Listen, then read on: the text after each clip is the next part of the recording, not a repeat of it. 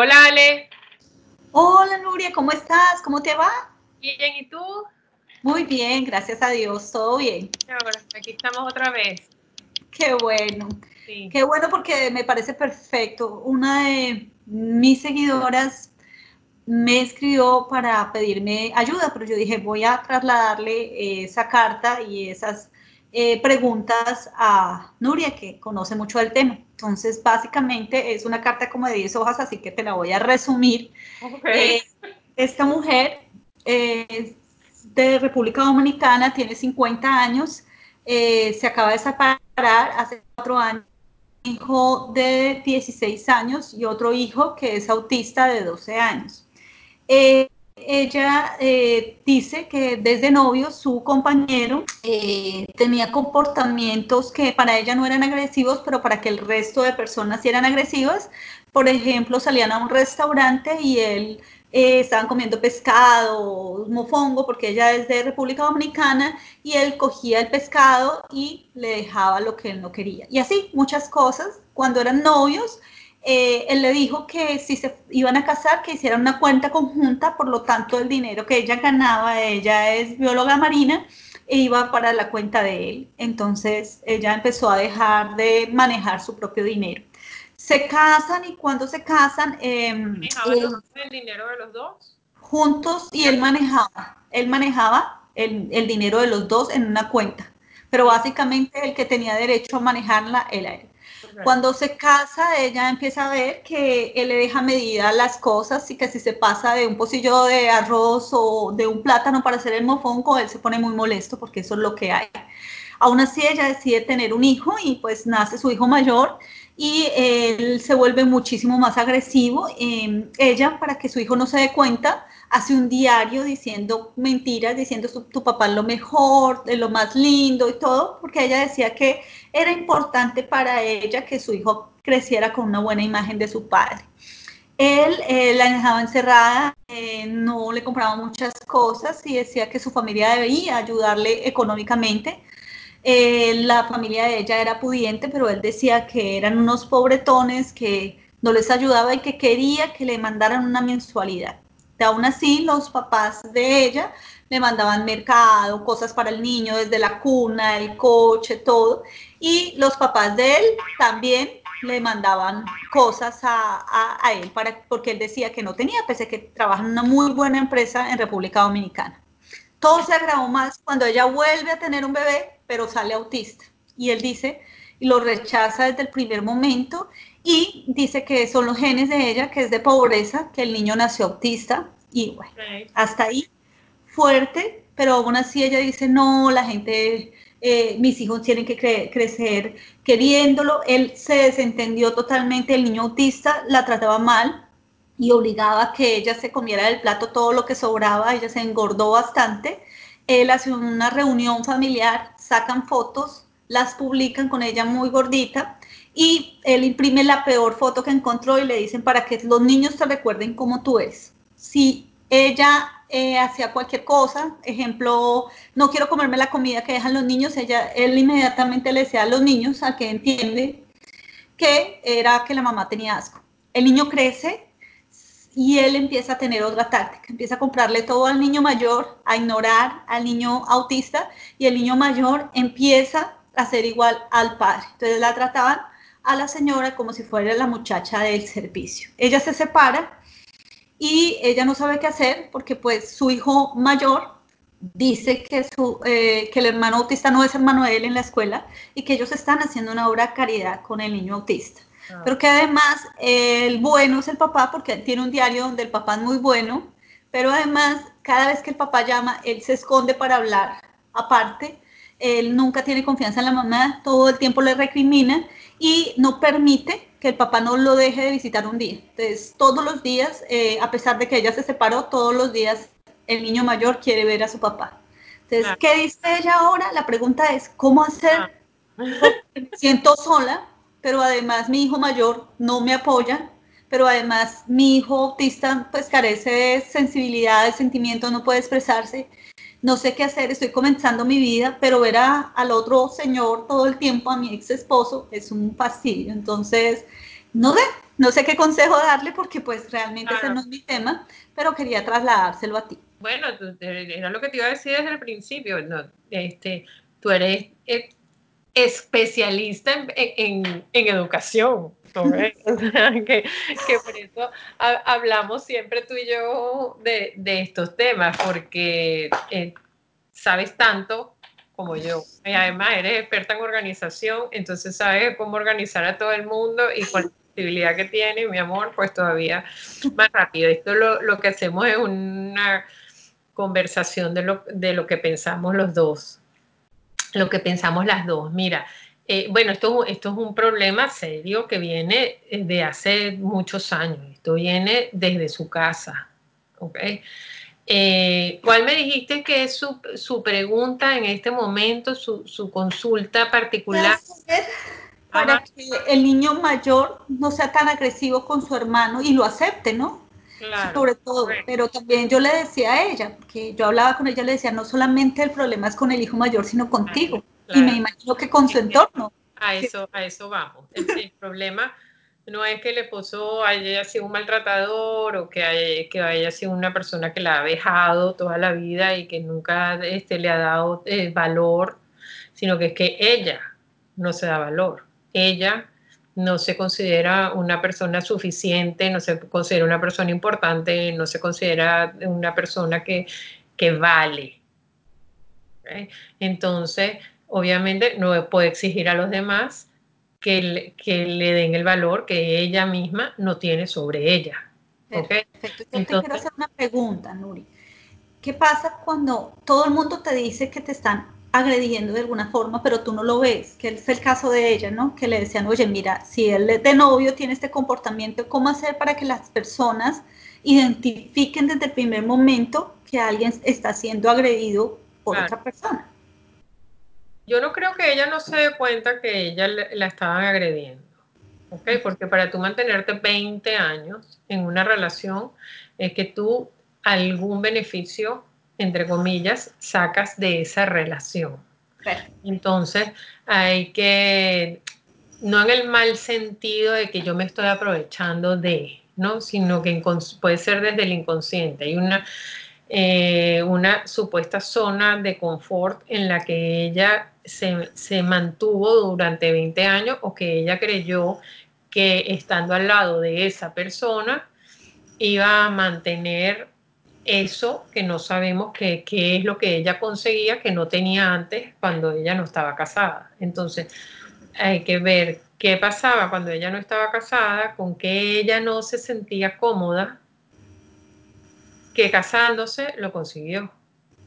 Perfecto, es interesante, sí, ese punto, claro, tienes, que, tienes razón. De hecho, ella me repetía bastante estatus. Yo siento que tuve estatus y tiene razón en ese sentido. Ahí ella sacrificó, ahí, ella sacrificó su autoestima, su el, el, maltrato, la violencia, o sea, sacrificó completamente cómo se debe tratar a una persona eh, por un estatus. Eso pasa en cantidades gigantescas de, relaciones, de hombres y mujeres y mujeres con hombres. ¿Okay? Entonces, ella, em, obviamente, lo más interesante es que ella eh, pidiera ayuda y hiciera terapia. Eh, lastimosamente, ella dice que no quiere hacer terapia para ella, Claro, porque... Quiere hacer terapia para su hijo. Claro, porque ella ha vivido 20 años negando una, situación, ¿entiendes? Entonces los demás son los culpables y yo no tengo ninguna responsabilidad en lo que yo he generado en mi vida con mis hijos y tal. Entonces, es verdad que ha habido un hombre que la ha maltratado y un hombre que ha hecho mucho daño, pero ella lo ha permitido. Entonces, este, ella tiene responsabilidad. Entonces es muy importante eh, tratar de ayudarla, porque no, no de atacarla, sino este, desde, un, desde el amor, lo que, lo que uno habla desde el amor, desde el corazón llega al corazón de la otra persona, ¿okay? que es lo que ella necesita sanar. Entonces, ella Es muy, es muy importante que ella pueda resolver esa negación que ella tiene de, de una realidad. Ella no se ha separado, ella no se ha divorciado del esposo, no es el hijo, es ella la que no ha puesto límites, no ha dicho esto se acabó, y entonces ahora hay unos días, hay unos horarios, eh, eh, o sea, ella muy bien sabía que esa relación no estaba bien y que su esposo no estaba haciéndolo bien cuando ella misma decide escribir un diario eh, sobre una persona que no existe, sobre la fantasía de una persona, para que sus ah, hijos... esa es una pregunta que me lleva. Eh, para que ¿Hasta qué punto yo tengo que esconder una verdad para que mi hijo y mi esposo tengan una buena relación, que ese fue el objetivo de ella, no decir, voy a hacer una historia para que no haya un malentendido y para que de todos modos la relación de padre eh, con hijo no se dañe. Entonces, ¿hasta qué punto uno de mamá puede eh, mm, no ser asertivo en tomar esas decisiones? Claro, primero lo que ella está haciendo iba en contra de ella completamente. Segundo, que ella es la primera que está subestimando a su hijo. O sea, así como ella no, se da precio a sí misma, tampoco lo tiene sobre el hijo. Ella está sobreestimando completamente a su hijo porque por más que tú le cuentes una historia a un niño, hay una edad en que tú el niño sabe que eso no es verdad, que eso no está pasando y no tiene que ser muy grande. O sea, un niño desde pequeño ya sabe cuando alguien lo está maltratando y cuando alguien no lo está maltratando, cuando alguien le está haciendo daño a alguien y cuando alguien no le está haciendo daño a alguien. O sea, además es muy interesante porque desde nosotras que hemos estudiado epigenética y hemos estudiado todo, todo ese tema, es muy interesante que su segundo hijo es, es muy doloroso, pero es interesante que su segundo hijo nace autista. O sea, ya nace no queriendo hacer contacto con la realidad. ¿Me explico? Entonces, es muy importante que las mamás nos demos cuenta de lo que somos capaces de transmitir a nuestros hijos desde el embarazo. Total. Ok. Y mm, yo creo que siempre estamos a tiempo. Tú me preguntaste antes si cuánto es el momento, si siempre estamos a tiempo para reparar Siempre hay momentos para reparar. Eso que te dicen las personas, mira, pero es que tú crees que, va a pasar, que es que ya es muy grande, ya no va a cambiar. No, siempre hay tiempo para, preparar, para reparar. Una pregunta, ¿cómo hacer para que el muchacho mayor, que es el que tiene 16 años, le tenga más confianza a ella o recupere la confianza, porque ella dice que se molesta mucho cada vez que el papá lo llama o que salen a hablar y que duran horas y horas hablando por teléfono en donde la cierran y le dicen tú no puedes oír, pero además eh, como que se aísla, ¿no? Claro, es que, es obvio que el hijo no, no, la sabe respetar porque nadie la enseñó a respetarla, ni el papá ni ella misma. Pero, como te decía antes, siempre hay el tiempo para reparar. ¿okay? Lo que pasa es que hay que querer. Y ella tiene que empezar a hacer cosas diferentes para tener resultados diferentes. Lo que pasa es que le va a es, eh, es como cuando uno empieza a hacer ejercicio y nunca ha hecho ejercicio, todo te duele. Entonces todo lo que es diferente que ella tiene que empezar a hacer se va a sentir muy incómoda, va a doler, le va a doler al hijo mayor, le va a doler al esposo, le va a doler a ella, Pero va a tener después los resultados que realmente ella quiere tener. Y con su hijo mayor, pues se tiene que sentar y desde el corazón decir, mira, yo lo he hecho muy mal, pero quiero ahora hacerlo bien. Y lo que quiero es que tú y yo tengamos una relación de respeto de amor y respeto. Y yo no lo hice. Desde un principio yo ni te respeté a ti, ni me respeté a mí, y mm, eso eh, no está bien y eso te va a traer a ti problemas de tus relaciones futuras. Entonces quisiera que reparáramos todo esto que, que ha sido completamente tóxico. Perfecto. ¿Tú qué creerías del punto de bullying, ¿tú crees que ahí ha pasado bullying o solamente ha habido maltrato o ha sido agresión? ¿Qué ha habido ahí? Wow, ahí hay, ahí hay todo. ahí hay todo. Lo que es interesante es ver qué, qué le pasó a ella en su, infancia, qué, qué, fue lo que ella vivió en su casa para ella eh, haber permitido todo esto. Ella tiene que haber en, en su casa haber recibido maltrato o haber visto maltrato para que ella haya permitido eso. Y mm, claro que es bullying, o sea, lo que el papá le, le hacía a ella, ese ejemplo que pusiste de la foto, eso es bullying, totalmente. Pero es que el, el bullying eh, es una palabra que cierra violencia, maltrato, etcétera. Perfecto. También el querer saber cómo hacer para que el hijo mayor acepte a su hermano, porque él no está aceptando que es un hermano que tiene que es autista, porque claro. no lo acepta ni el papá ni nada, se vivió la familia, entonces ella dice cómo hacer, porque de todos modos a mí me tocó, digamos, eh, enfrentar este camino sola y pues los niños autistas necesitan mucho amor. Y el niño autista trata de acercarse a su hermano, pero el otro no lo deja.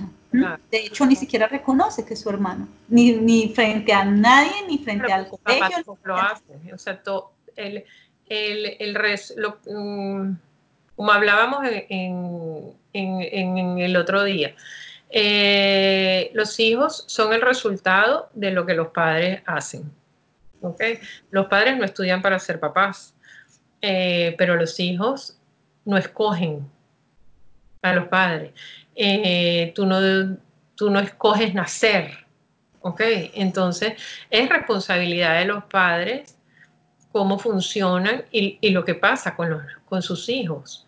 Entonces, esto que este niño, este muchacho está haciendo con su hermano menor, es resultado de lo que él aprendió de su papá y de su mamá. No es nada más lo que hizo su papá, es también lo que su mamá permitió. Entonces, eh, es un trabajo que hay que hacer de familia. Si el papá no se quiere incorporar, pues es ella. Cuando, cuando los papás empezamos a cambiar de cómo hacer las cosas, todo, empieza, todo cambia. Okay. Todo cambia. Entonces es ella la que tiene que empezar a hacer, la que ojalá quiera hacer un esfuerzo por hacer las cosas completamente diferentes y va a empezar a tener resultados diferentes, porque yo te aseguro que ese niño que está aliado en teoría con el papá. Es como el que está secuestrado, ¿sabes? El síndrome del el que está secuestrado con, se hace pues eh, amigo del secuestrador, ¿ok? Porque si, si se pone en contra, él lo mata o, se muere.